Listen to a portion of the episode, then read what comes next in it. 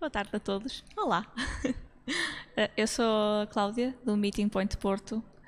E, e um, estamos aqui esta tarde para falar de amizade, que é uma coisa que eu não sei se vocês têm essa experiência, que é uma coisa que não falamos muito, não nos sentamos coletivamente para falar de amizade, embora façamos isso com amor, particularmente o amor romântico. Mas quando fazemos isso, passamos ao lado de uma relação, uma das nossas relações essenciais e que é rica, é profunda, que nos enche o coração. Então, se calhar devíamos parar um bocadinho para falar sobre o que é que é isso, como é que ela evolui ao longo do tempo, como é que ela, como é que interpretamos a amizade hoje aqui.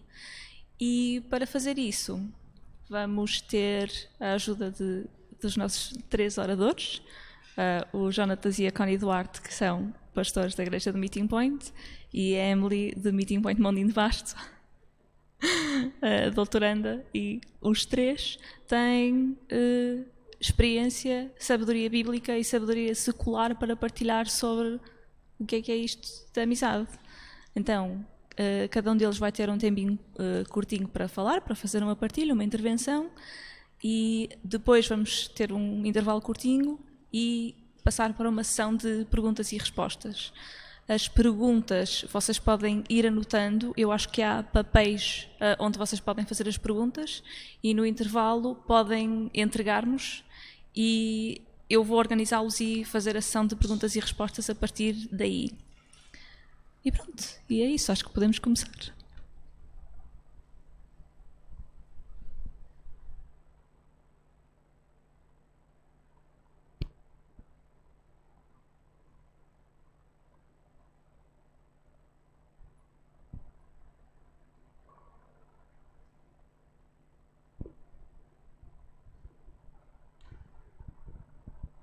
Então, olá.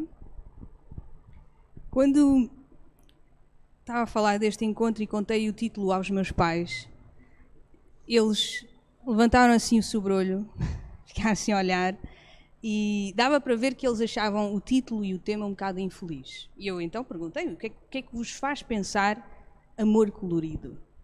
E eles disseram, evoca poliamor, evoca relações abertas, e, e, provavelmente isso passou pela cabeça da maior parte das pessoas que, ou grande parte das pessoas que viu o título, não é? Ou pode pensar, mas será o que é que é isto do amor colorido?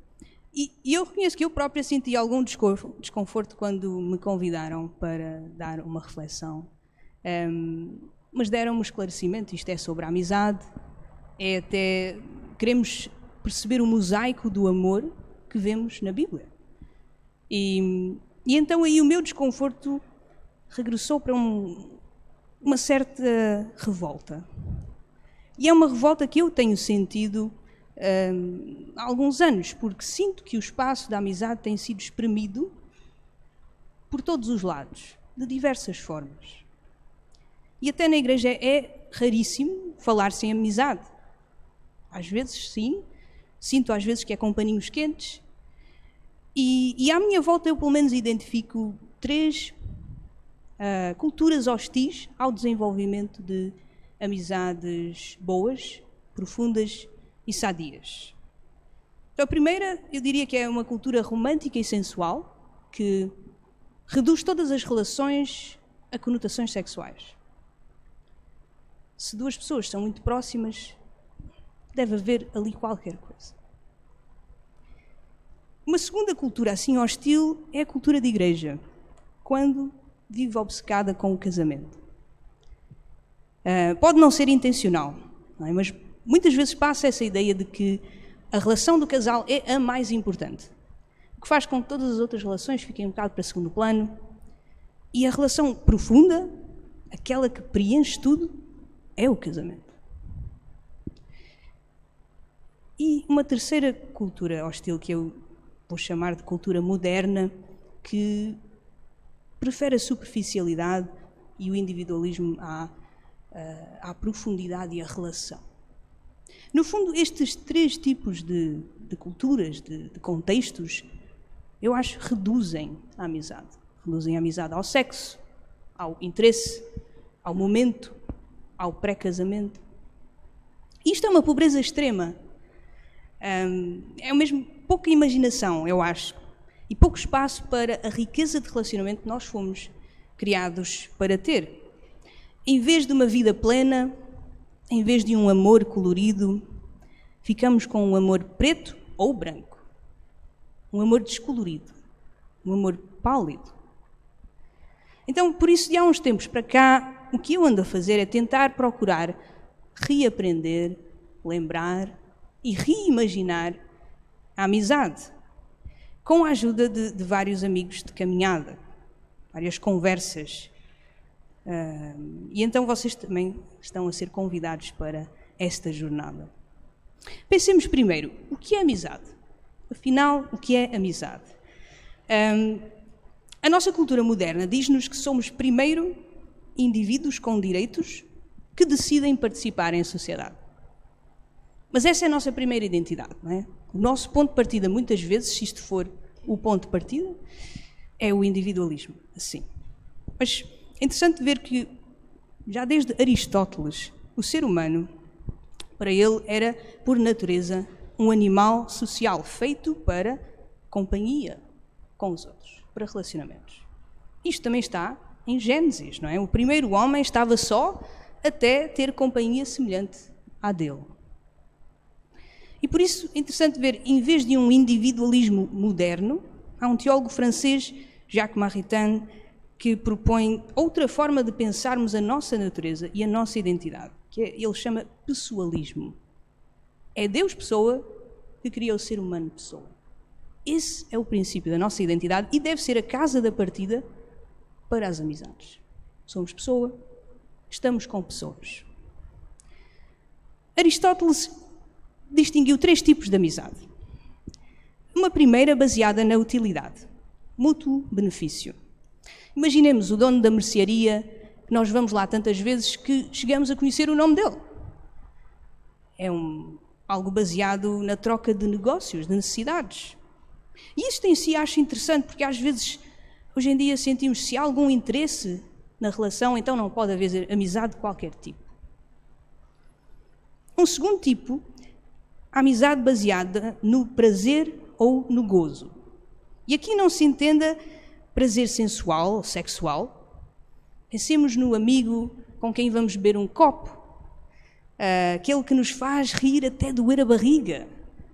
Eu penso nos meus amigos do meu grupo musical de gaita de foles, que dão cabo dos meus ouvidos. Um, ou seja, são amizades em que as minhas necessidades são importantes e são satisfeitas, mas não tem de ser sexual. E um terceiro tipo de amizade, amizade baseada na virtude. Uma amizade plenamente desenvolvida. A partilha de valores é altruísta, eu estou a pensar no bem do outro, no benefício do outro. Estas amizades são raras, mas tendem a ser para a vida. No grupo bíblico universitário tínhamos o lema Amizades Eternas. E, de facto, tenho o privilégio de ter amigos onde a cumplicidade é total, profunda, sadia, virtuosa. E sei que é eterna. Mas nem sei, nem sempre foi assim. Estava a, a, a preparar esta, esta reflexão, pus-me a lembrar que a primeira música que eu compus foi uma oração a pedir a Deus que me enviasse um amigo. Estava no quinto ano e era aquela transição dura de uma escola primária pequena e aconchegante para o grande e assustador primeiro ciclo, a escola dos grandes. Mesmo em adulta, não é? Eu vim viver para Lisboa em 2010 e tive um choque cultural. tinha poucos contatos, tinha poucos amigos, era muito tímida. E digam o que disserem, a cultura lisboeta é difícil de penetrar. Pior ainda é a cultura de igreja, onde a expectativa de bom acolhimento, no meu caso, foi frustrada. A celebração de domingo um, terminava, cada um ia à sua casa para o seu almoço em família. Ninguém me convidava, eu ia para casa a sentir falta dos meus almoços, almoços em família. O domingo passou a ser o pior dia da semana, não é? E um, alguns domingos simplesmente não ia. Porquê ir à igreja assim? Conhecer o grupo bíblico universitário ajudou, mas conhecer a minha solidão foi positivo, porque empurrou-me para Deus e para mim própria. E houve dois amigos que me ajudaram bastante a perceber a minha própria solidão e fazer dela caminho para a solitude.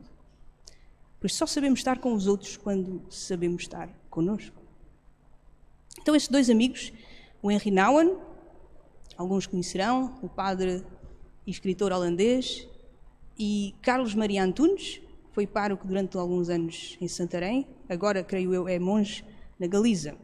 Eu nunca os conheci pessoalmente, mas são dos, dos amigos que podemos fazer pelas páginas dos livros. Não é? Então, o Henry Nouwen escreve sobre o coração de uma forma que eu ainda não encontrei igual. Ele partilha a partir da própria vulnerabilidade.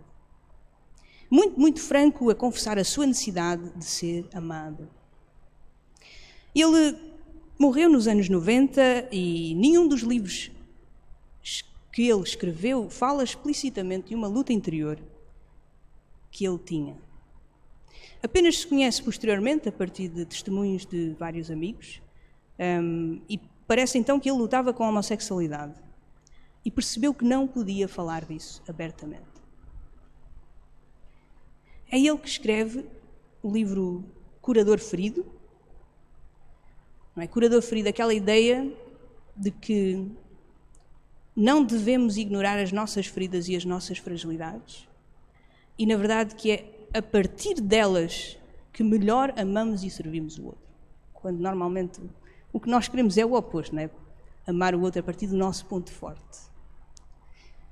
Carlos Maria Antunes recomenda a mesma ideia num livro que ele escreve e, e chama Atravessar a Própria Solidão. E foi deste livro que veio a inspiração da música e do álbum Noite da Fé. Um, e alguns conhecem. Eu tive o enorme privilégio de ter dois amigos que se juntaram a mim, a Cláudia e o meu irmão David, e nós formamos uma banda, os Finito e Mais Além, estarão aqui amanhã. Um, ou seja, nós começamos a juntar e a pensar, queremos fazer concertos, queremos criar espaços para este tipo de partilha. Espaço à lamentação, e ao processar em voz alta as solidões e tudo o que poderá estar por trás delas. É? Ou seja, processar estas noites escuras da alma e em conjunto, entre amigos.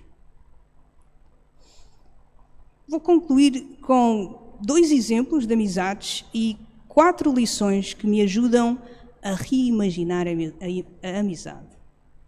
Então, a primeira amizade que dou como exemplo é a amizade do Frodo e do Sam, do Senhor dos Anéis. Não sei se conhecem a história de fantasia escrita pelo Tolkien, em que quatro simples hobbits têm de deixar a sua vida campestre, idílica, de Mondinho de Basto, não, desculpa, do Shire, não é?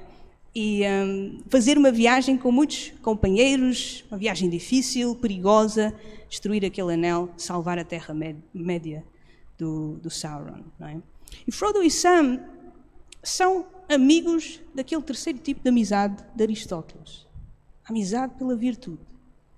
Arriscam a vida um pelo outro. Servem-se um ao outro. Encorajam-se. E há aquele momento épico, não é? Não sei se viram o filme em que estão no final, o Frodo não consegue andar mais. O Sam está todo roto, estão todos rotos, mas o Sam pega no Frodo nas costas e continua caminhando, não é? Que incrível imagem de amor até ao fim.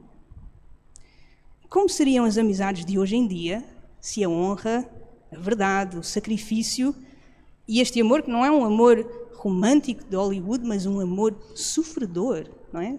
Se esses fossem valores mais pesados, mais falados no quadro da amizade. E um segundo exemplo, a amizade entre Dietrich Bonhoeffer e Eberhard Arnold. Não sei se conhecem, os dois alemães. Bonhoeffer é mais conhecido como teólogo e pastor, um, e também por ser executado por fazer parte de uma conspiração contra Hitler. Ele faz parte da Igreja Alemã, está a tentar um, alertar os cristãos a não seguirem não é, no, no, caminho da Igreja que tinha se juntado ao nazismo e ele acaba por fazer parte desta conspiração contra Hitler e, escassos meses antes da Segunda Guerra Mundial, morre. Mas um livro interessantíssimo de ler é As Cartas da Prisão. Ele passa dois anos na prisão, que é preso em 1943. As cartas que ele escrevia a várias pessoas, inclusive a este amigo Eberhard. E Bonhoeffer chegava a dizer que se sentia mais próximo de Eberhard do que qualquer outra pessoa, mesmo a sua amada noiva Maria. Isto fez-me lembrar a referência semelhante que temos da amizade entre David e Jonatas. É? De que David amava Jonatas mais do que as suas esposas. Isto às vezes até parece que tabu, não é? Mas desde quando é que o amor é competição? E Dietrich e Eberhard, novamente, este terceiro tipo de amizade, de virtude. Eles tinham uma longa caminhada, amigos próximos, uma amizade eterna. Nesta vida, duas coisas são essenciais, dizia Santo Agostinho: uma vida saudável e a amizade. E, e, a amizade é algo que é tão importante, tão precioso. Eu sinto que ainda estou a aprender, a aprender a ser amiga, não é? Um, e aprender também a tentar contribuir em vez de ser uma daquelas que reduz a amizade. Então, partilho quatro lições que me ajudam a reimaginar a amizade. Quatro lições rápidas. Primeira, só Deus é casa. Agostinho dizia assim: o nosso coração anda inquieto até fazermos de Deus a nossa casa. Eu sei que o meu coração anda inquieto e tenta fazer casa em tudo quanto é sítio, inclusive pessoas. Isso não vai funcionar. Segunda, a amizade é dom de Deus. Ele é que junta pessoas. Eu não possuo nenhuma das pessoas tenho na vida. São dom e devo tratá-las assim, como se fosse o maior tesouro, não algo meu, mas um dom. Terceira lição: a primeira amizade e a mais importante é com Deus, que é o primeiro que me ensina o que é ser pessoa, a tal casa da partida, não é? E porque mesmo quando eu amo o outro, eu devia partir de Deus, um Deus que conheço, devo procurar nele a imagem de Deus, não é? E a quarta lição isto não é sobre mim. Isto não é sobre mim. É? Lembram-se daquela terceira amizade, a da virtude. Isto não é sobre mim, é sobre o outro. É sobre o que ele precisa, sobre o coração dele. Isto não é sobre mim, é sobre Deus, a imagem de Deus, não é? E isto incrivelmente liberta-me. Saber que não é sobre mim, liberta-me a ser melhor amiga, a ser melhor quem sou e a viver um amor largo, pleno, um amor colorido.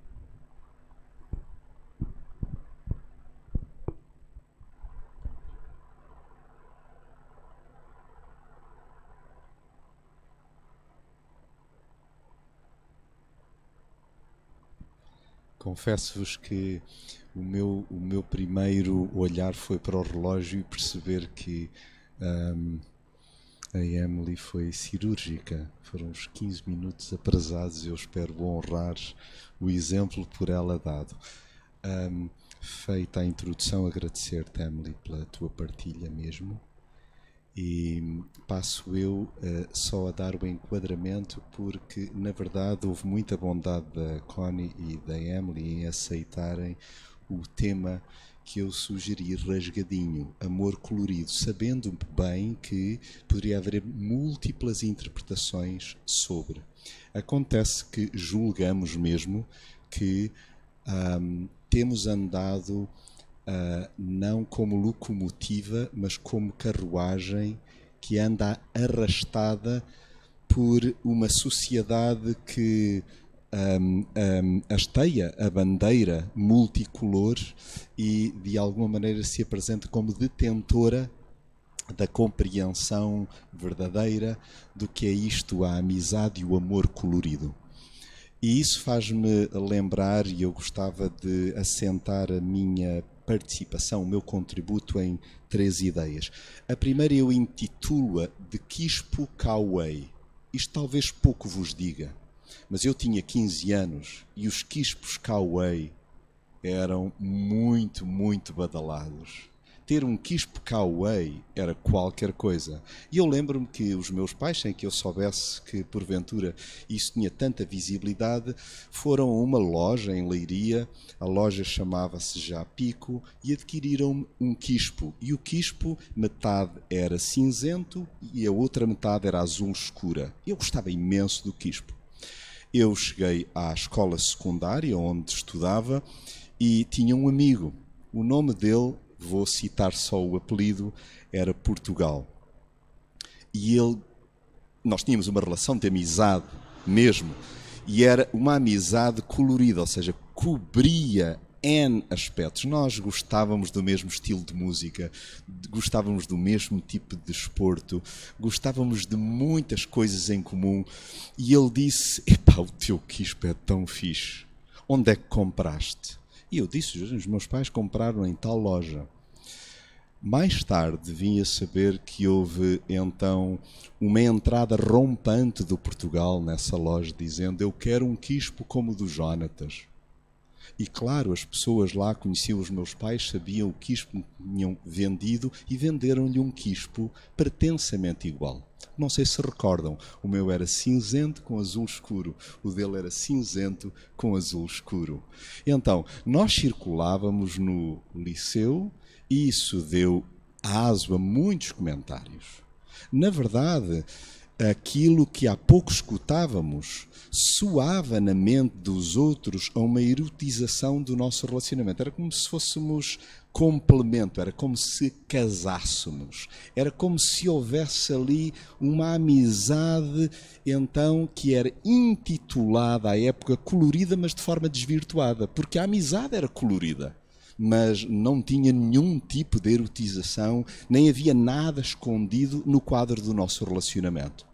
E isso inclusive, e bem, a Emily já fez referência, faz-me lembrar estes dois textos e eu vou lê-los na íntegra. Podeis encontrá-los, e eu estou a citar então. Uh, no primeiro livro de Samuel, primeiro no capítulo 18, depois vou ler no segundo capítulo de Samuel, no capítulo 1. Mas uh, uh, escutemos juntos que isso cala em nós. Sucedeu que, acabando Davi de falar com Saul, a alma de Jonatas ligou-se com a de Davi, e Jonatas amou-o como a sua própria alma.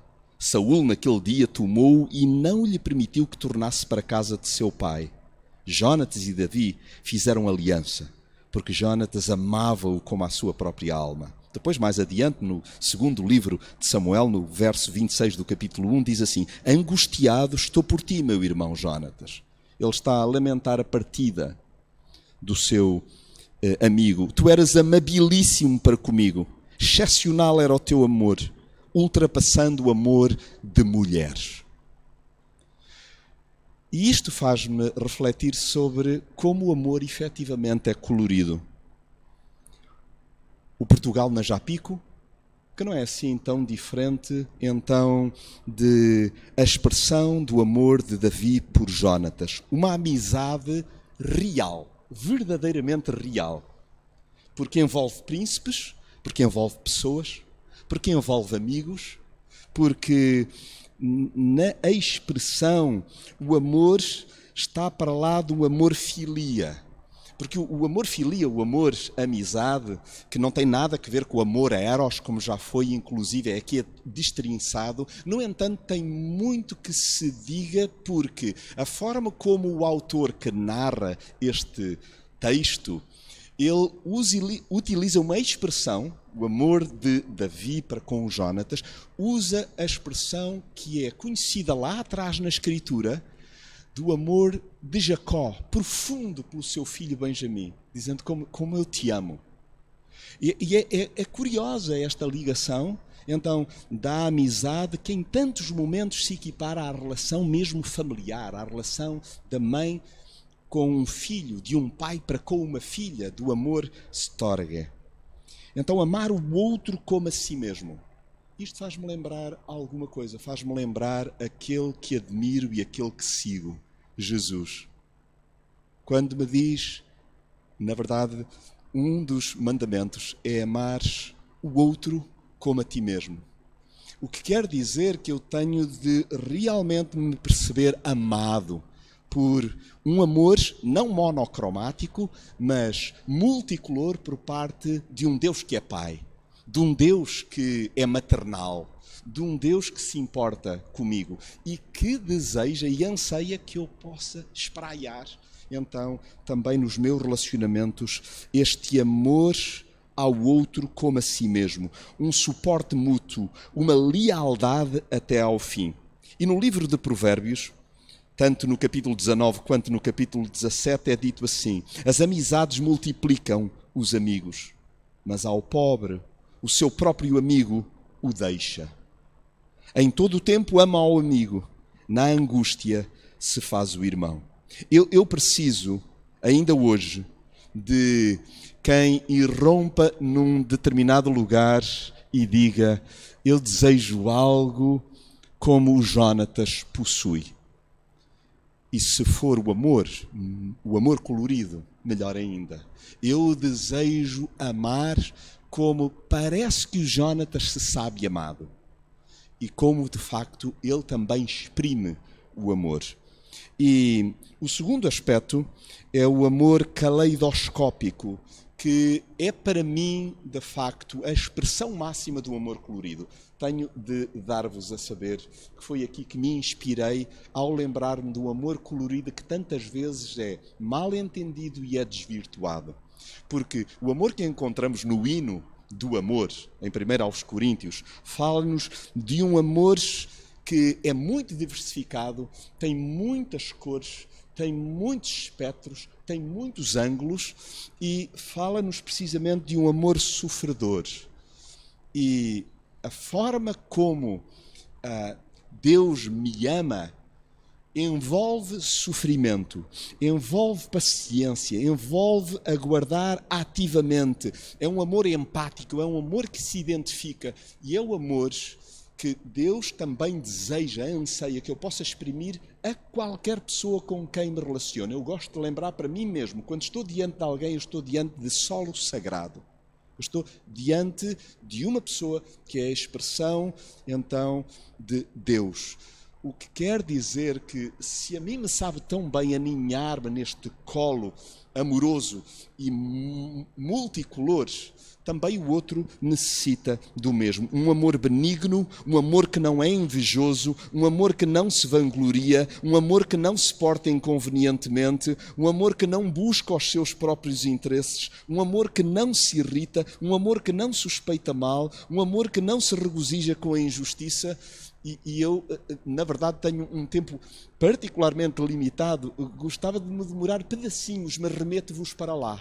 O amor multicolor deve abranger, então, toda esta palete de cores. Um amor que tudo sofre, que abarca, mas não embarca, que cobre, mas não encobre, pronto para resistir à adversidade.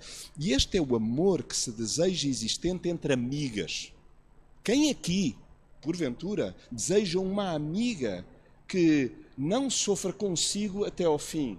Na verdade, nós vacilamos, nós tememos, nós desejamos uma amizade rica, profunda, arraigada. Ou seja, aquilo que muitos encontram no quadro, porventura, do casamento, é bom que assente não no amor eros, mas num amor ágape num amor que se deseja entre Jonatas e Davi, que se deseja entre Jonatas e Portugal, entre duas mulheres, dois homens, mas onde tudo crê, ou seja, acredita, confia, sendo que o olhar está fito no alto, esperançoso de que a forma caída de amar, ela com auxílio de um Deus que ama até ao fim, ajuda então a corrigir. Um amor que tudo espera, que tudo suporta, um amor que jamais acaba. E sim, esse amor eterno, um amor nobre, um amor que permanece, um amor que perdura, um amor perene, um amor inesgotável, um amor absoluto. Eu não tenho muitos amigos assim, confesso-vos, mas tenho alguns. homens e mulheres, onde estou despido de leituras desvirtuadas por parte de quem quer que seja. Hoje mesmo, antes de vir aqui, eh, dei dois beijos. Um, assim a título só exemplificativo, a um pequenino aqui, só para brincar com ele. E é um amigo de longa data, por causa de um dia especialíssimo para ele. Então, ter a alegria de poder beijar o meu amigo sem temer qualquer tipo de conotação. Gostava de terminar com aquele que já vos referi que é a minha inspiração, é aquele que eu sigo, é aquele que me ama desta forma perfeita, desta forma multicolor, desta forma completa. E, e, e porquê que vou referir-me a Jesus? Sem rebuço, sem rodeios. Falo-ia aqui, falo-ia em qualquer outra sala da cidade. Faço muitas vezes com amigos no quadro dos centros de acolhimento a pessoas em condição de sem-abrigo. Porque é lá que me refugio. E eu gosto de lembrar que tenho muitos amigos, bastante conhecidos mais, que, por tentativa e erro, procuram o amor e equivocam-se muitas vezes. Porque realmente não percebem que é Deus que é casa. Então querem fazer casa noutro. Ainda no domingo passado citei aqui uma música que vos remeto para ela, porque é muito comovente e que é o relato de uma morte horrível de alguém que hum, lutava então com o seu próprio corpo, com a sua identidade e foi violentamente assassinado por força da incompreensão de onde buscava o amor. E a música intitula-se A Balada da Gisberta, da autoria do Pedro Brunhosa, a letra também. E termina de uma forma muito assustadora, porque ouve-se um coro a dizer: O amor é tão longe, o amor é tão longe. E de facto, aquele ser humano, aquela pessoa, não percebeu que há um amor completo, um amor inteiro e quando estamos desmanchados, isto é, quando nós erramos, quando nos equivocamos na paleta das cores e misturamos tudo e já não sabemos mesmo onde está o amor, eu gosto de lembrar o modo como Jesus lidou com uma mulher que procurava o amor ou procurava ser amada no quadro de um relacionamento erotizado. Mas de facto o amor não estava aí. Ela encontrou o amor em alguém que olhou e viu pessoa, e viu gente. E eu gosto de lembrar João capítulo 8, e o relato que lá se encontra. Porque eu quero aprender a desenhar o amor. Jesus desenhou o amor no chão. E eu quero aprender a desenhar o amor. Vocês lembram-se do Quispe Cauê? Do amor caleidoscópico? Eu quero olhar para Jesus que me ensina o que é isto de desenhar o amor. Jesus não se precipitou, Jesus não se escandalizou, Jesus raciocinou enquanto desenhava, enquanto fazia movimentos no chão. Ele de facto estava a pensar, a raciocinar e estava a levar toda uma multidão a raciocinar com ele. Que tipo de amor é este? Jesus chamou a atenção para si. Quando eh, nós nos espalhamos ou temos amigos ao nosso, ao nosso lado, todos nós temos amigos que procuram de alguma maneira, como nós, o amor. E às vezes não o encontram. E é simplesmente lembrar que Jesus chama a atenção para si. Ele ergue-se perante posturas julgadoras, ele promove a introspeção individual. Jesus fica a sós comigo, eu comigo. Quantas vezes caído, adúltero, a quem? Nos meus relacionamentos interpessoais. E eu quero aprender com Jesus, que foi empático, que não condenou e desafiou ao amor caleidoscópico. Vai e ama como és amada. Ama. Ama-te a ti e ama ao próximo. E nessa medida, eu creio que nós seremos uma cidade muito mais espiritual, porque mais solidária, porque ama, não julgando, não cobrando e não desistindo.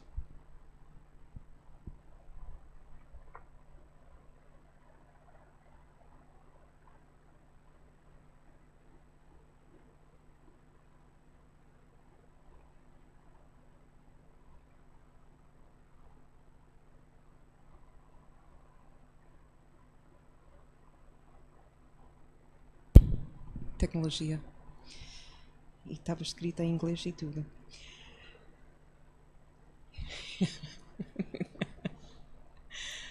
Quando, quando começamos a falar sobre este assunto, a minha cabeça estava em mil e uma direções, se calhar o vosso também, quando tinha a oportunidade de ler o título. Mas eu pensei sobre a minha vida antes de Portugal. Uh, eu era solteira até 30 anos e cresci na igreja, então uh, com, com 30 anos, já no, no, ponto de vista de uma igreja batista evangélica pequena, uh, já ultrapassei o meu tempo. e então estava parte de sempre ouvir pessoas a perguntar-me, então quando tu vais casar, se fosse a única alternativa de vida? Então pensei nisso, uh, a importância de ter amizades que se calhar não são tão convencionais como, como é num casal. Mais recentemente, uh, tenho amigos, ao longo dos vários anos, uh, tenho amigos homossexuais. Tenho outros amigos que trabalham com prostitutas que, são, que fazem parte do grupo LGBTQ+. Tenho dois filhos que têm amigos que estão em transição de género, tenho, eles têm outros amigos que, que são homossexuais e, e até têm amigos cujos os pais são homossexuais. Esse é o mundo onde vivo, que nós todos vivemos. Se a igreja que deve estar aberto para todas essas pessoas, a pelo menos ter uma conversa e com certeza sentir amada e respeitada. Então, o ponto de vista que vou andar é para, para olhar também no amor que não tem as etiquetas tão confortáveis. Porque, como disse, eu cresci numa igreja conservadora e então amizade para mim era fácil. Tu tens uma amiga e porque tenho de ter uma amiga porque sou rapariga. Para ter um amigo era para eventualmente pensar em namoro, depois noivado, depois casamento. Se não era assim, era um risco, perigoso, não fazem. Raparigas, raparigas, homens, homens. E obviamente o topo era casar. Essa é como cresci. Então as amizades para mim não eram tão lineares porque eu sempre tinha grandes amigos. E alguns que gostei e gostava de namorar, mas muitos outros que eram amigos. E para mim era complicado a viver essa, essa ideia. O que é então amizade? Então, quando pensei sobre amizades, os meus, as minhas amizades, as amizades com as pessoas com quem estou a trabalhar, as amizades dos meus filhos, também queria abordar as amizades que também não tinha etiquetas tão fáceis no Novo Testamento. E começar com Jesus. Não era exatamente comum de ter 12 homens a viver juntos numa comunidade Muitas vezes em casa. Então andavam juntos. Mas não eram amizades de um grupo como futebolistas de, de vez em quando dar high fives e essa é amizade, essa era amizade profunda e eles partilharam a vida, tal como o Jonathan e Emily estava a dizer, essa não era brincadeira. Eles, eles conviveram perseguição juntos, conviveram uh, tristeza, perda da família, perda de amigos. Tinha momentos que eles conseguiram rir, outras que eles estavam a aprender juntos.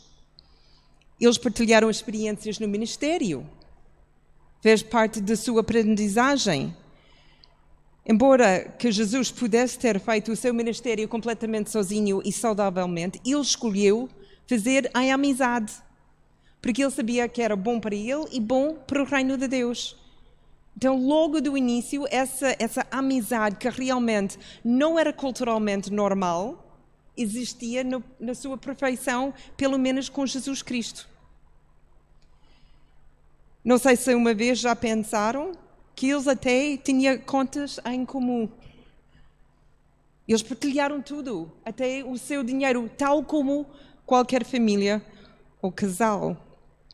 Eles eram uma verdadeira comunidade de irmãos que serviram uns aos outros e serviram os outros. E embora os doze fossem muito íntimos juntos, não eram exclusivos, eram inclusivos. Nós sabemos que eles tinham pelo menos 72 outras pessoas que fizeram parte do maior grupo de discípulos, mas ainda assim tinha muito mais que estava a entrar em si de suas vidas.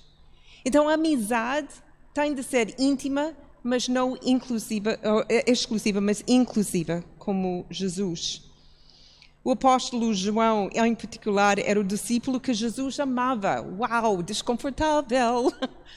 Porque Jesus amava esse homem. Mas ele amava, tal como Jonatas amava David. É incorreto achar que eles eram os melhores amigos, porque o seu relacionamento era bem mais profundo que isso. Se calhar uh, o título familiar, irmãos, era o mais uh, descreve o relacionamento que eles tinham. Porquê? Porque Jesus, na sua morte, entregou a Maria ao João. Então, alguma, algo familiar para fazer. Então, não é etiquetas para isso é amizade válida, bonita, importante, profunda, abrangente e inclusivo. Depois temos outra amizade que Jesus tinha, que também não era normal. Jesus com Maria, Marta e Lázaro.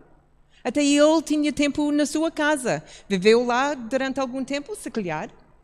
Sabemos que eles eram muito familiares, os três. Três solteiros mais Jesus. Quatro solteiros, sempre juntos, em profunda amizade. Jesus diz também que ele amava Maria, Marta e Lázaro. Era mais que óbvio que era recíproco. Depois, Paulo, apóstolo Paulo, 1 Coríntios 7, era, era o, a minha, o meu capítulo favorito quando eu era solteira, porque ele, ele disse é, é, muito melhor ser solteiro do que ser casado, pelo menos em ministério em certas circunstâncias. O casamento é uma realidade mais comum, mas nem sempre é a melhor opção. Como ele disse, especialmente no ministério. Tanto o casamento como o viver como solteiros têm os seus pontos fortes e as suas limitações. E ambos, diz Paulo, precisamos de lutar por uma devoção indivisível ao Senhor. Então não há diferença no nosso objetivo, é honrar Deus. Então perguntas que eu acho que nós precisamos de fazer a nós próprias e nós como igreja e igrejas. Será que temos preconceitos sobre relacionamentos e como os comunicamos com indivíduos e como igreja? Ou seja, acreditamos de, que ser solteiro é mesmo uma opção igualmente boa para nosso, os nossos amigos e membros da nossa igreja? Ou sempre achamos que a melhor opção em casamento é ser solteiro é segundo plano? Será que acreditamos que ser solteiro é apenas um estado temporário ou mesmo infeliz para as pessoas? Estão simplesmente à espera que a situação seja resolvida pelo casamento, como um avião a circular a Terra até finalmente consegue aterrar. Essa é a nossa, honestamente, de coração, é o que nós achamos sobre os nossos amigos solteiros? Entendemos o desenvolvimento relacional como sempre progressivo, como diz, amizade, namoro, noivado e casamento, e comunicamos isso entre nós, com os nossos amigos, ou avisamos as nossas amizades e, e, amigos a dizer: se calhar nós não devemos avançar na nossa amizade porque temos de avançar ou não pode ser. Temos de pensar sobre isso. Como podemos apoiar os solteiros com amizades saudáveis, íntimas, seguras e gratificantes?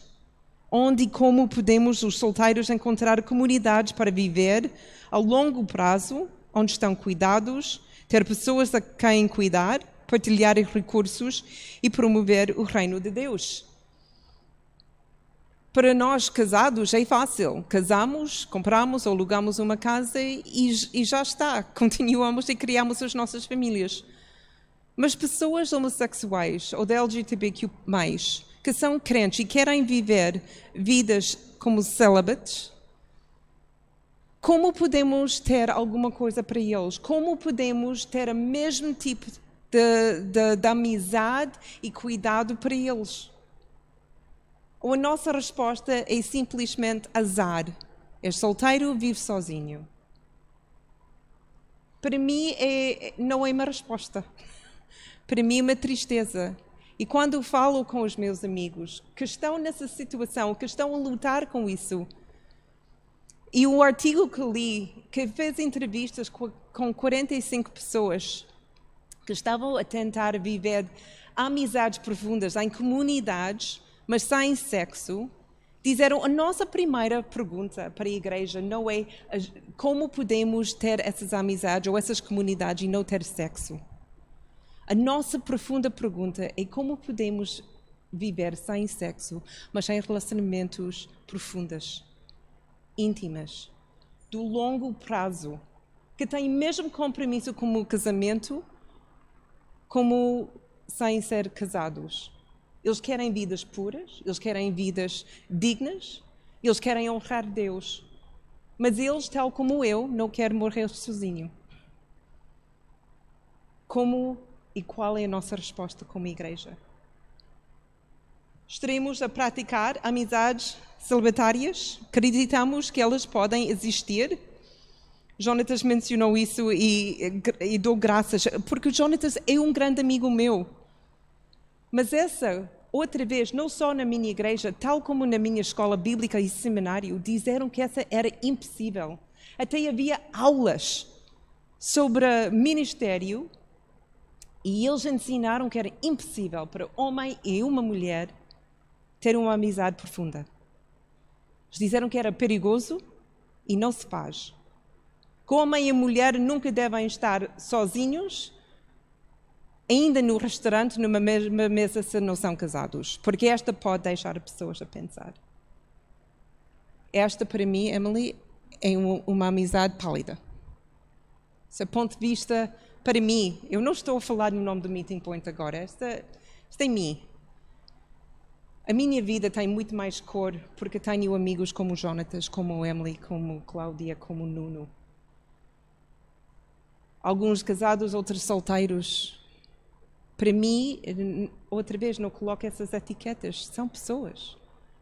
São pessoas que enriqueceu a, a, a minha vida e espero que façam a mesma coisa para eles.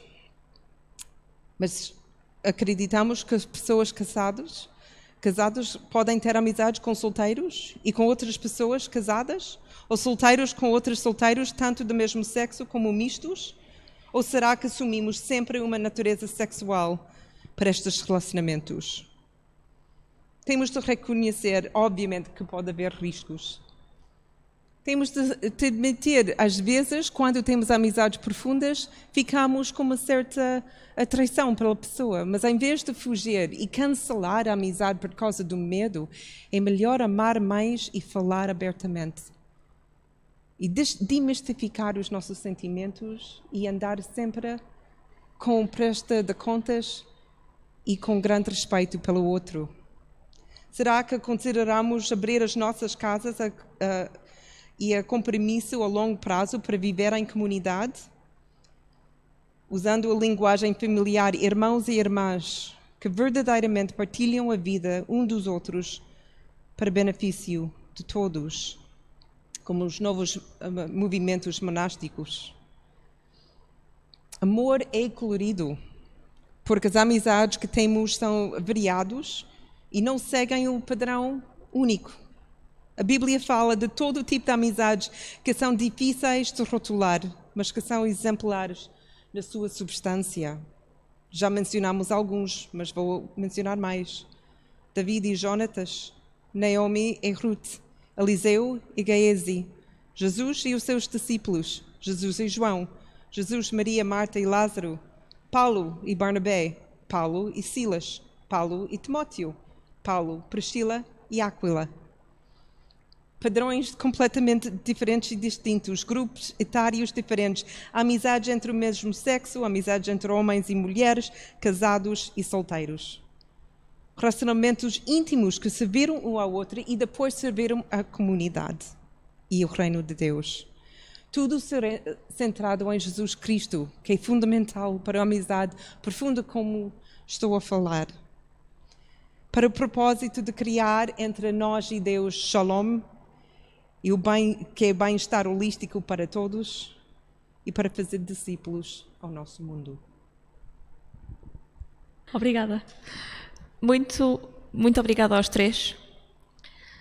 Vamos agora ter um intervalo curtinho Se tiverem perguntas ou comentários, uh, vou pedir que os anotem e nos façam chegar. E eu vou usá-los para depois termos o nosso tempo de conversa. São agora. Ah, eu imagino, se houver pessoas a verem online, imagino que tenham como fazer as perguntas. Portanto, podem mandar as perguntas. Yeah, e eu vou já, vou já ir ver. São agora 7 e 2. Vamos dizer que no máximo às uh, 7 e um quarto estamos aqui outra vez? Pode ser? Obrigada. Ok. Então, a primeira pergunta é uh, muito básica e muito profunda ao mesmo tempo. Como é que desenvolvemos amizades profundas?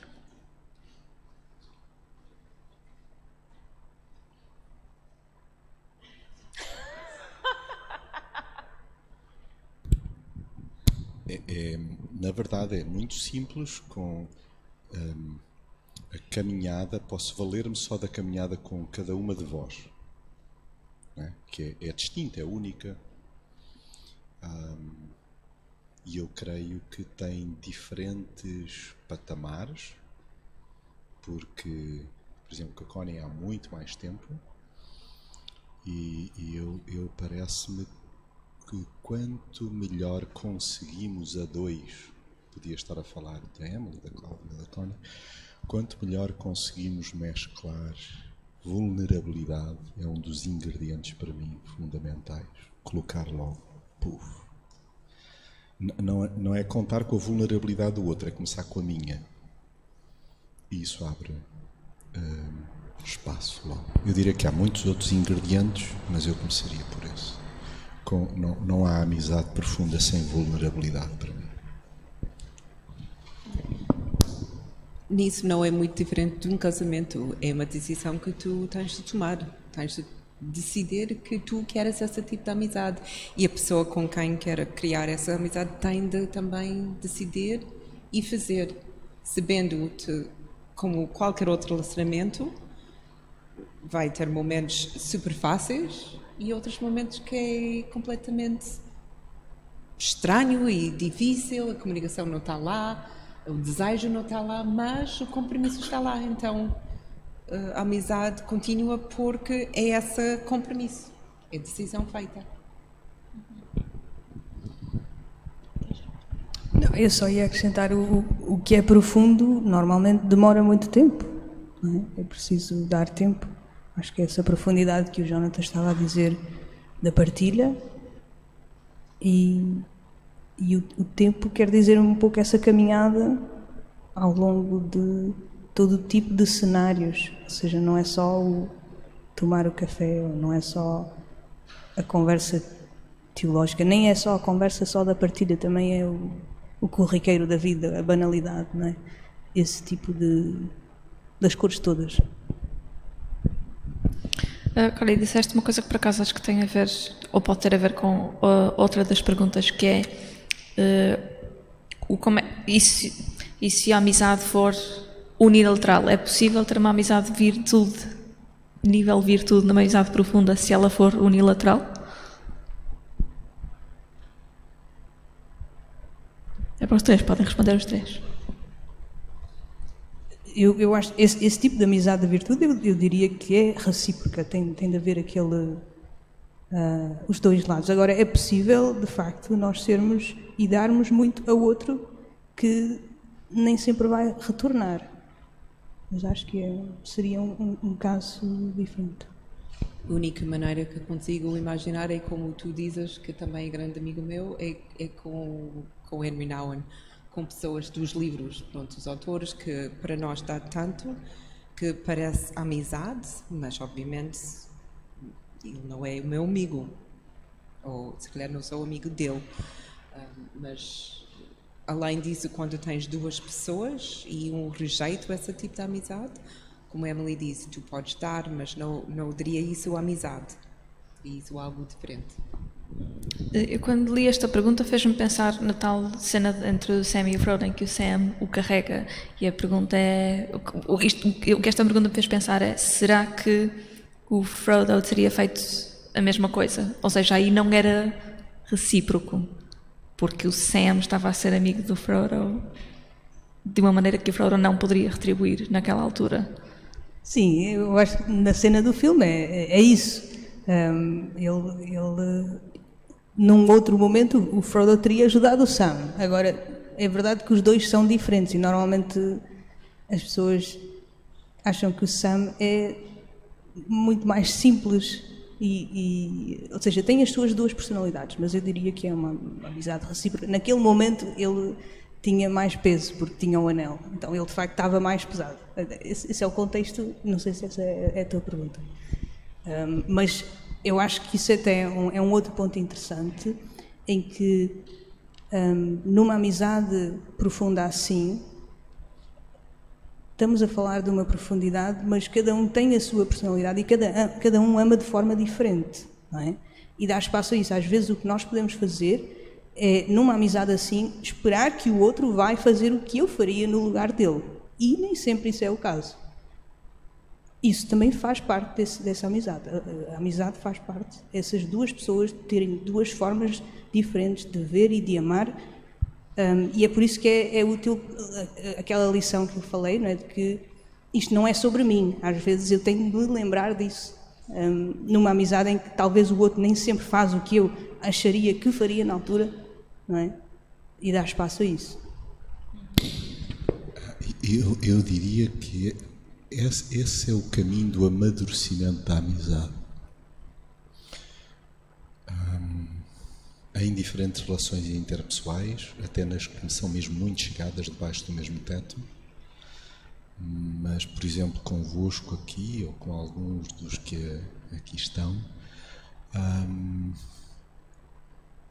houve uma caminhada minha que foi necessária para perceber que há diferentes formas de expressar o amor e há alturas em que é importante eu recordar para mim mesmo que o outro tem o seu ritmo, que eu posso não perceber, posso não compreender, eu só desejo conhecer. Eu quero conhecer. E o outro que me está a revelar na forma como expressa, e expressa de alguma forma, até naquilo que eu posso considerar em certos momentos indiferença, eu estou a conhecer um ângulo desta pessoa com quem eu quero caminhar e quem eu não desisto. Não é? Um, Ok, o que tu disseste eh, agora, Jonatas, da, da, da, tua, a tua caminhada, o que tu tiveste de fazer, remete para outra pergunta que é em relação à, à influência do autoconhecimento na amizade. A pergunta é para os três também. Podemos ter amigos verdadeiros sem nos conhecermos a nós próprios? Ou é preciso conhecermos a nós próprios para ter amigos verdadeiros? Como é que isso funciona?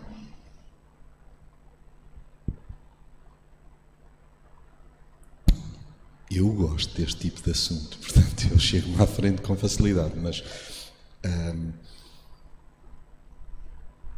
eu parece-me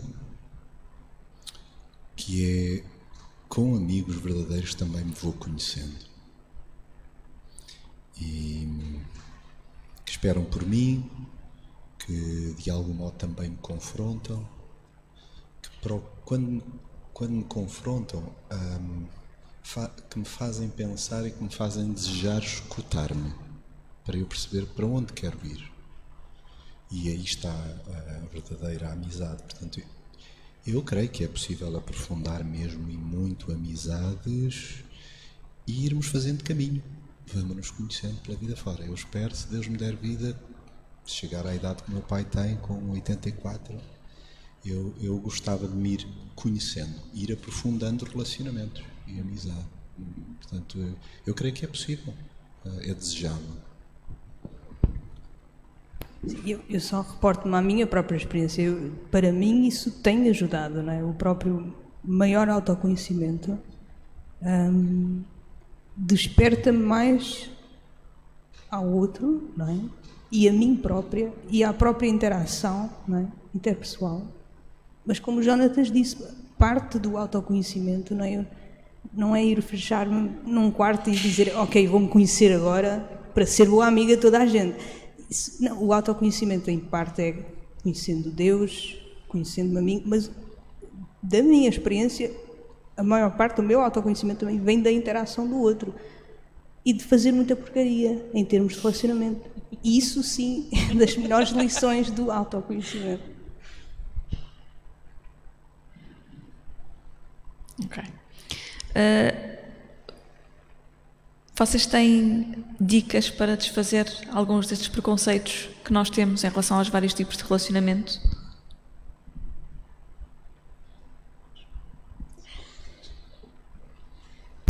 Um, nem todos aqui saberão, mas no quadro da comunidade é, é, estão habituados a esta expressão. Na minha longa noite escura, foi quando eu aprofundei mais o conhecimento sobre mim mesmo e me expus mais a ser amigo da cidade. Então, para mim, uma dica que eu hum, recebi de um amigo, que alguns conhecem aqui, o Osmar, que me dizia: Jonatas, para seres amigo também de ti mesmo, tu precisas de ser amigo do desconhecido, do, do, do anónimo, de quem tu não conheces, de quem tu nem sabes que existe. Eu, percebi, eu, eu precisei de ver gente, gente como eu, com outro tipo de sofrimento. Portanto, quanto mais me exponho à dor e ao sofrimento do outro, isto não, não, não tem um efeito de catarse, mas de facto ajuda-me a, a conhecer-me e, e a, estender o leque da roda de amigos. Ah, portanto, há pessoas que eu chamo de amigos quando escrevo ou quando falo com elas. Eu, eu ainda não estou na virtuosa, na relação plena de virtude, mas também já não estou na da interação terceira, não é da troca, da permuta, mas a fazer caminho, a fazer caminho e, e sobretudo com base na vulnerabilidade. E isso encontra-se em muitos lugares da cidade. É, é, para mim tem sido uma descoberta incrível. Seria a dica, é, Jonathan, expõe-te mais, expõe-te mais a vidas escangalhadas, como a tua. Podes só elaborar, um, desenvolver um bocadinho a parte do fazer isso com o desconhecido? Hum, nós temos encontros desconhecidos, com desconhecidos todos os dias, que na verdade são a melhor expressão do encontro com Jesus. Porque Jesus, é, foi ele que disse, Jonatas, é assim, tu, tu, tu na verdade estás a fazer como se fosse a mim.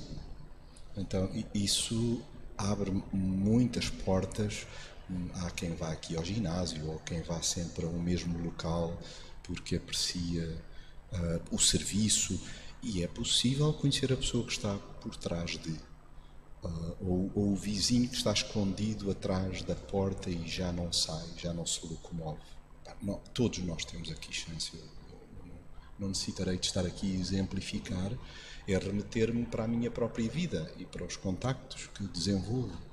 E, e, eu creio que a amizade também é isso, não é? Portanto, também é ir ao encontro do outro. No meu passado, uh, fiquei mais pé atrás com os rótulos das pessoas. Uh, não tanto solteiros, obviamente, mas sem abrigo, homossexual, queer uh, fiquei bem atrás e aprendi ao longo dos vários anos de, de não olhar pelos rótulos e olhar pela pessoa, aprender os nomes. É, tudo muda quando a pessoa na, na tua frente é uma pessoa e não é um título ou não é preconceito, mas é João ou Pedro ou Rosana. Depois é diferente consigo amar Rosana e Pedro e João muito mais facilmente do que consigo com esses rótulos que, que mencionei. Um, para mim, a melhor dica é esquece os rótulos e, e, no nosso contexto, vou usar a palavra, esquece o seu pecado, porque Jesus lida com as pessoas primeiro. O resto ele lida, tal como ele lida conosco no nosso pecado e na nossa uh, impureza e nossa fraqueza. Ele lida com isso. Mas ele lida comigo, com Connie. Então não devo fazer menos que isso. Ah, mas deixa-me só dizer, porque uma das, uma das perguntas é especificamente como é que nos livramos dessas etiquetas. Como, como é que nos livramos dessas etiquetas? Tens sugestões?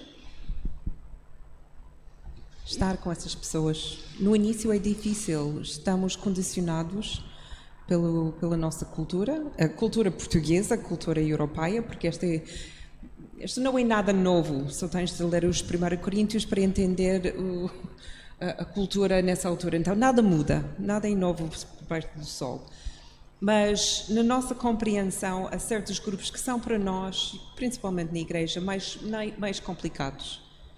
Então, o primeiro passo é, é difícil, eh, porque não eh, ficamos assustados do que vamos dizer, como podemos relacionar com eles. A segunda vez é mais fácil, a terceira vez são pessoas.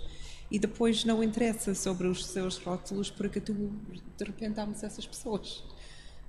mas se nós sempre pensamos que é impossível, não consigo, vou ficar suja, depois, esse, esse, é, o, esse é o pior problema. É, aqui é pior do que põe um pé em frente ao outro e diz olá à pessoa. E, e ele vai responder, ou ela vai responder olá. É o grande começo. Um, eu, isso remete-me para o, o relacionamento que eu necessito mesmo de cuidar todos os dias o primordial e que é aquilo que a Emily nos trouxe pronto, à boleia de Agostinho, que é faz de Deus a tua casa, Jonatas. Começa o dia devidamente uh, acolchoado, ter tempo mesmo para estares despido, nu, uh, transparente, mesmo que e isso permite acolher depois o outro, quando eu me sinto acolhido. Portanto, eu diria que uma, uma dica para quebrar uh, o preconceito passa por me aninhar num Deus que não é preconceituoso. Quando, quando eu me habituo a isso, a relacionar-me e saber, puxa, eu, eu de facto borrei a pintura, eu já misturei aqui as cores do amor, eu, Jonatas. E quando percebo que posso todos os dias ir e cada regresso é, de facto, uma reafirmação de que sou amado, isso deixa cair as cortinas e as barreiras face aos outros. Portanto, eu não gosto de começar o dia a não ser assim. pronto, e, e, às vezes muito, muito assustado, não é? Do género, o que é que me espera, como é que vai decorrer uma roda de conversa, por exemplo, num centro, não é? Depende das tensões existentes e se está lá fulano, que geralmente monopoliza. Então, é descansar e relaxar e, conforme até referíamos no retiro, aquela partilha do Vils, quando ele dizia: Não atropele, Jonatas, o momento. É? Atropelamos o momento, ou melhor, o tempo, atropelamos o tempo, perdemos o momento. É? Então é, é aquela coisa de abrandar, abrandar e deixar o outro estar como é, não, não, não permitir que isso seja fulanizado. Eu lia muito contra mim, portanto, do género, pronto, se aquela pessoa está enervada ou está agressivo, ou isto tem que ver comigo. E, e é, é, simplesmente acolher o ritmo do outro e saber-me amado e não julgar que a amizade está em risco porque o outro eventualmente não está a agir como eu desejaria. Mas isso acontece no quadro de todas as relações de amizade, casamento incluído. Portanto, isto não é fácil para ninguém. Portanto, estamos aqui mesmo todos como pessoas. Portanto, estamos todos no mesmo nível. Eu diria que depende do grupo que estamos a referir agora. Eu vou dizer, pronto, se, quando se nós queremos aproximar a comunidade homossexual ou LGBTQ+, ele já entra em um relacionamento com bagagem e com o pé atrás. Principalmente quando eles percebem que somos cristãos. Ele, muitos deles eram magoados uh, pela igreja, pelas pessoas da igreja, e então essa esse conhecimento, essa amizade, um, tem de ter o seu tempo, de ganhar confiança, um, de ter momentos desagradáveis, de ser confrontado com, com o, seu entendimento do que é igreja e o que é um crente. Um, então, essa, essa para muitas pessoas, a primeira reação é nunca mais vou fazer isso, foi tão agressivo, mas temos de compreender que eles têm, entre aspas, o seu direito de, de agir assim.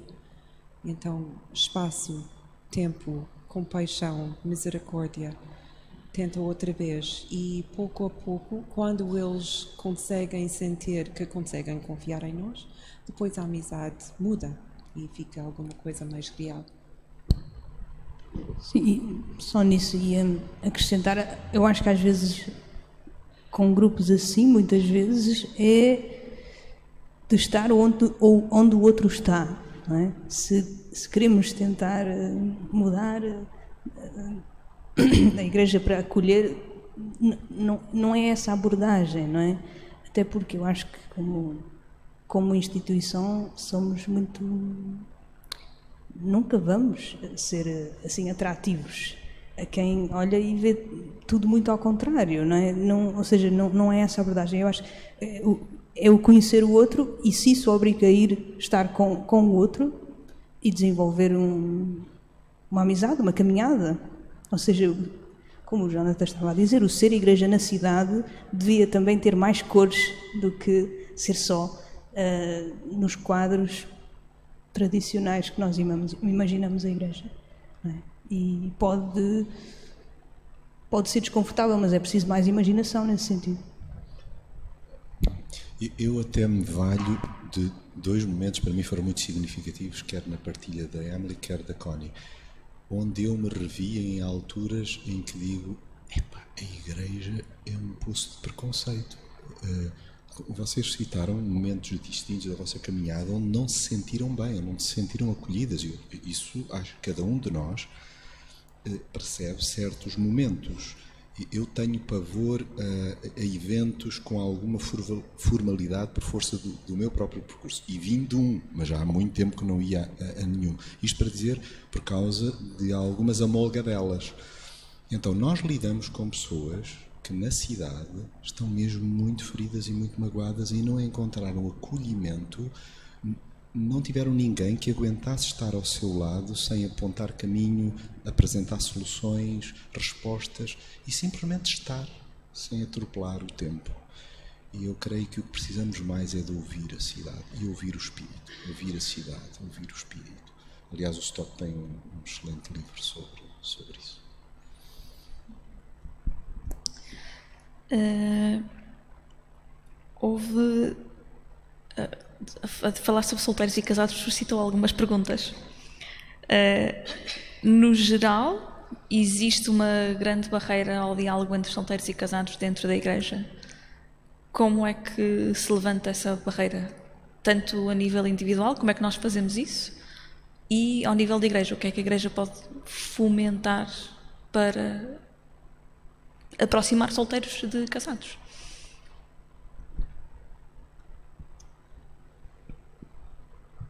Forma mais fácil e mais rápido, o início, é pregar mais sobre equilíbrio, uh, tal como uh, pregar sobre homens e mulheres, devemos estar a falar e pregar sobre solteiros e casados, de, de do, do nível igual, uh, a mostrar a validade de ambos. Então, no nível de ensinamento, essa começa aí. Depois temos, se calhar, de ter uma, uma aula de what not to say, o que nós não devemos dizer, porque nós estamos muito, uh, muito preguiçosas e muito perigosas com a nossa língua. Esquecemos e achamos que é piada, gozamos, mas é só brincar, mas essa dói. Eu, como disse, eu casei com 30 anos e, e a partir de 21 anos lavei tanta boca. Uh, algumas pessoas, se calhar eles me ama, amavam-me, mas não sentia, mas Connie, qual é o teu problema? O que, o que se passa contigo? Agora eu tenho problemas. solteira e com problemas. Então, eh, eh, coisas assim, ou quando tu vais casar, mesma coisa, atenção para os casais, quando tu vais ter o bebê, eh, coisas assim pode ser muito cruel. Um, e, e, é simplesmente, ou é uma piada, mas eu acho que é muito um, preguiçosa. É uma forma de falar sem, sem cuidado, sem intenção. E, e mostra o nosso preconceito. Então, muda preconceito acreditamos na Bíblia, acreditamos em 1 Coríntios 7, então temos de aceitar que ser casado é válido, ser solteiro é válido. É igual. Estou-me a lembrar às, às vezes eu acho que alguns gestos simbólicos ou significativos um, o, o meu irmão Daniel, ele casou com uma holandesa chamada Miriam e eles escolheram como padrinhos de casamento um casal que tinham como referência, mas também escolheram alguém solteiro. Isso é raro nesses casos, não é? E porquê? Porque eles queriam ouvir dos dois e ter conselhos e ter a presença dos dois ao longo do seu caminhar como, como casados, não é? Então eu acho que às vezes esse intercruzamento, às vezes pensamos que é um grupo, depois o outro, não é?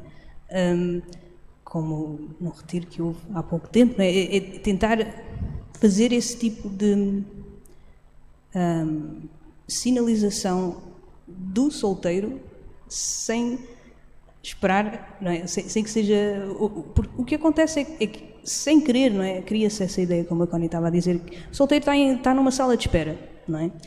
Um, e, e, a pressão é enorme. Mas não só pensar no solteiro nesse sentido, a realidade social é, é de muitos divorciados, não é? Temos que pensar divorciados, viúvos, todos os que não encaixam na caixa do casamento, não é? A pressão é enorme sobre o casamento e sabemos, e talvez todos conhecemos, casais que sentiram tanta pressão, casaram e agora estão divorciados. Será que a Igreja contribuiu para isso? Eu acho que sim, e temos, temos de ser honestos e, e encarar isso, não é? E, e, tal como os outros grupos queremos acolher, como é, como é que o divorciado se sente acolhido ou não, não é? Uh, então eu acho que é esse tipo de, de sermos francos nestas, nestas, nestas questões e de, de aprendermos a, a, ver cada um e valorizar cada um no lugar onde está, não é? Pelo menos a, a mim o que me ajuda a pensar como solteira, não é? De pensar também que cada um de nós é chamado para viver a sua vida naquele momento presente. Eu sou chamada a viver como solteira neste momento. Quem é casado é chamado a ser casado naquele momento. Se, tal como se nós tentamos viver no momento presente, mas a pensar no momento futuro, nem vivemos nem lá nem cá, não é? Então é esse tipo de talvez pensar no que é que quer dizer uh, sermos pessoa neste momento, não é? Cláudio, permite-me só. Um, Recordo-me de, um, de um filme a despeito de haver ou não simpatia vossa ou minha pelo ator em questão, mas lembro-me que o protagonista era o Hugh Grant e, e creio que o, o, filme era uma, uma, comédia, mas onde há uma tirada qualquer, qualquer como esta. Eu demorei X tempo a tirar a carta e ninguém me ensinou a, a ser pai. Um, isso dá para aplicar também neste domínio, que é como é que eu posso ser o melhor amigo ou como é que eu posso ser muito respeitoso a despeito do estado civil daqueles com quem lido ou com quem convido para a mesa? Uh, eu, eu, imagino que no caso que tu citas, Emily, o, o, o, o dado incontornável para o teu irmão e a tua cunhada era que eles fossem amigos deles, não é? O, de facto enriquecer, alargar o mosaico, não é? E, e, ter uma compreensão multicolor, não é? Com sensibilidades distintas em função dos estados civis. Eu creio que treinar muito isto, querer treinar, eu quero ser melhor amigo, eu quero estar junto de pessoas e, e daquele homem, daquela mulher, a despeito do seu momento, o estado civil incluído também, não é? Eu deixei cair o telemóvel, mas afinal preciso dele para ver as horas. Thank you. Ok. Uh, então, uh, mais, mais duas perguntas. Uma delas é sobre o potencial fim de uma amizade. Uh, nós devemos lutar por uma amizade quando as pessoas em causa mudam e o que as unia já não existe? E o que as unia já não existe?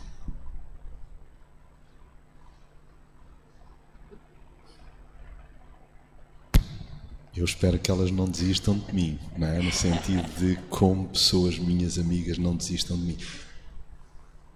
Acreditem que na minha longa noite escura valeu-me um pedido que tinha feito a alguns amigos. Se eu sair de cena ou se desaparecer, Se não reagir como era habitual, vão atrás de mim. Vão saber de mim. Procurem por mim. Esperem por mim. Aguentem comigo. Um, nós não podemos andar, nós não podemos impor presença. É? Alguém que resolve terminar relacionamento. Eu, eu confidenciava com os meus amigos Ken e Maria que a largo. A, a, pessoa que referi como meu amigo e tão especial lá atrás não conseguiu aguentar algumas mudanças espirituais minhas e por isso para a pessoa em questão, o Portugal, o relacionamento eh, terminou. Era, era mesmo taxativo. Então, eu não podia impor presença. É? Há, há mudanças que, no caso, tinham muito que ver com o meu desejo de seguir Jesus sem romper com o relacionamento, não é? Sem, mas tinha novos moldes e nuances. Isto depende do que estamos a falar, do que é que muda, não é? Ah, mas creio que deve haver uh, a caminhada de muitas milhas extra para dizer uh, realmente não deseja que eu caminhe com e nós não podemos obrigar alguém a caminhar connosco. Eu, eu sou casada há 21 anos, mas não sou casada há 21 anos porque assinei um contrato. Sou casada porque fizemos um compromisso. Amizade é compromisso. Não precisamos ter uh, o tribunal para, para dizer sou amiga do Nuno. Mas decidimos, somos amigos. E então é tão cruel divorciado do João de que dizer o Nuno agora não, porque agora estou chateada contigo. Amizades não, não se faz, não faz isso. É, para mim, não, tu não tens direito. Eu sei que acontece, divórcios acontecem também, é, é uma realidade. Mas mais que no nosso, no nosso poder, do nosso capacidade, eu acho que não. Quando faço uma amizade, e esse tipo de amizade, obviamente tenho um monte de conhecidos uh, e, e não, não é igual, mas com os meus amigos, é compromisso, feito de coração e com Jesus no centro. Até ele não está no centro, estamos juntos.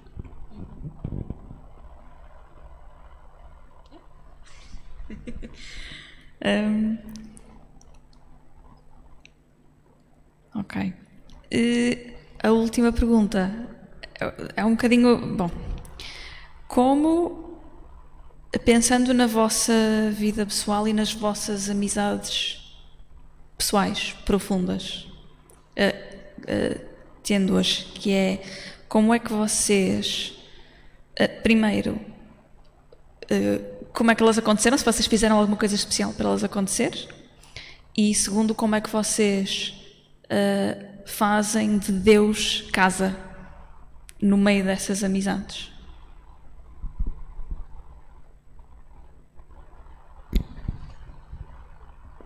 Eu, em algumas amizades profundas que tenho, foi muito intencional. Eu queria ser amigo daquelas pessoas. Okay. Ponto. É, é, a companhia delas, eu imaginava que me fariam bem. Eu, como a, a Emily e como a Connie, eu tenho mesmo como amigo, eu nunca tinha escutado, é, é. Eu, eu, eu vivo lá a minha vida toda a dizer Noan e eu espero que ele não me leve a mal quando nos conhecermos. pois. Por ser holandês. Eu ah, ok, então é Noan. Eu corrijo, eu corrijo a coisa, não há problema. Faz-me bem. Portanto, eu quero mesmo escutar e refletir com. E eu creio que uh, naquela, naquela afirmação que o Eugene Peterson faz de que o reino de Deus, é um reino de amigos, eu creio que Ele também é meu amigo. Quer dizer, no sentido que um dia uh, estaremos juntos. É intencionalidade. Uh, quem, quem leio, quem acompanho, quem desejo que esteja ao meu lado, isto é válido para as redes sociais. Num momento, por exemplo, eu sou particularmente criterioso no quadro de Instagram que é eu, eu não desejo seguidores, eu quero seguir algumas pessoas no sentido de faz-me bem refletir com elas, pensar com elas. É, é tentar o dois em um que tu procuravas na pergunta, portanto é por aí. Eu vejo que estas amizades na minha vida hum, aconteceram no sentido em que eh, sinto que são dom de Deus, são prenda de Deus, não é? Ou seja, eu não, não tive nada a ver com isso. Mas uma vez tendo, um pouco como o Jonatas disse, intencionalidade, a perceber que sim, quero caminhar. E isto para dizer que hum, amizades assim são profundamente enriquecedoras, mas dão muito trabalho também. É preciso muita, hum, muita atenção e autogestão também a pensar, é? Um, e, a, e, a, refletir como é que as coisas vão e, e esse, esse, caminhar junto em que o ferro aguça o ferro, não é? Então, é, sim, é, é, tem de ser um caminhar intencional, de constante autoconfronto. Um, e, e, sim, eu, eu, sinto que há essa intencionalidade, mas são prenda, não é? Não, não, não tem a ver comigo, foi algo que, que Deus me deu. Só, só aqui um, esclarecer, nem é esclarecer, é apenas dar a mão à Emily no sentido de algumas das amizades eu fui altamente intencional. Um, o que me treino é a não fechar dizendo assim, eu já tenho os que cheguem. No sentido de que há a graça, há, há o mistério, há pronto, a, a beleza de no nosso regaço Deus proporcionar, toma lá, já não estavas à espera, não contavas, mas olha, há aqui alguém com quem não pensavas cruzar caminho. Grande parte dos meus amigos são mesmo amizades improváveis. Numas houve intencionalidade, duas, três, quatro. Noutra, a, a grande maioria são improváveis. É, é, era improvável eu cruzar a minha vida com a vossa. É? Eu lembro-me quando. Eh, acho que a primeira vez que estivemos foi num gabinete, no teu gabinete, em que é luz. Eu não fazia a mínima ideia quem era a Connie. Pronto, e tudo bem, era uma conversa com alguma formalidade Pronto, houve ali uma empatia, mas na verdade eu não imaginaria até, até melhor, até imaginaria que cooperaríamos, mas daí a termos amizades é outra coisa, não é? A maior parte uh, das minhas amizades profundas têm sido como, como Emily, que caíram do céu na minha vida uh, a não esperar. Às vezes caíram na minha igreja, outras vezes no meu trabalho.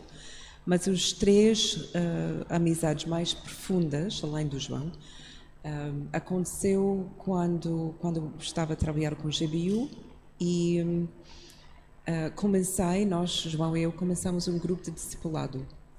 E havia três pessoas nessa, nesse grupo que, por causa do tipo de grupo que era, um, abriram mais os seus corações. E então, a conhecer essas pessoas, a amizade uh, cresceu mais profunda ainda, até chegou ao ponto que decidimos de viver em comunidade juntos com duas delas, solteiras. Então, na nossa família viviam os nossos quatro, João e eu, os nossos dois filhos, mais essa, essas duas irmãs. Então, e vivemos assim durante três ou quatro anos, uh, em comunidade. Não era como coitadinhas, não era como uh, visitantes, eram pessoas que, com quem partilhamos a mesma vida. E eles cuidaram dos nossos filhos, nós cuidamos deles, um, fizemos tudo juntos, limpámos a casa, cozinhamos, fizemos tudo isso. Até a nossa linguagem mudou e ainda manter mãe, mães, pais, filhos. Então, agora, essa é a linguagem que nós usamos. E embora ambas delas vivem em outras cidades agora, o relacionamento é intacto e está a continuar a aprofundar e crescer. Terceira pessoa viveu conosco um, porque era importante, a sua casa foi inundada, então ele viveu também conosco, mas normalmente ele tem a sua própria casa. Mas entramos também nessa, nessa amizade, a partir desse grupo, um, partilhamos também a vida, de cuidar da família, de, de cuidar da sua vida, ele da nossa, uh, cuidamos da casa de um do outro, é mesmo familiar. É, não acontece com todos, mas para nós era muito importante essa ideia quase monástica de, de viver para o bem-estar da comunidade, de mostrar uh, aos nossos filhos e a nossa comunidade, a nossa vizinhança, que esse estilo de vida é, é, é válida, é importante, é bonita e yeah, é, é pura.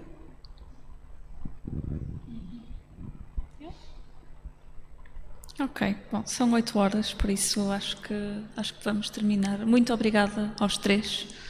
Muito obrigada por terem vindo. Vou pedir só um aplauso de agradecimento e depois fechamos.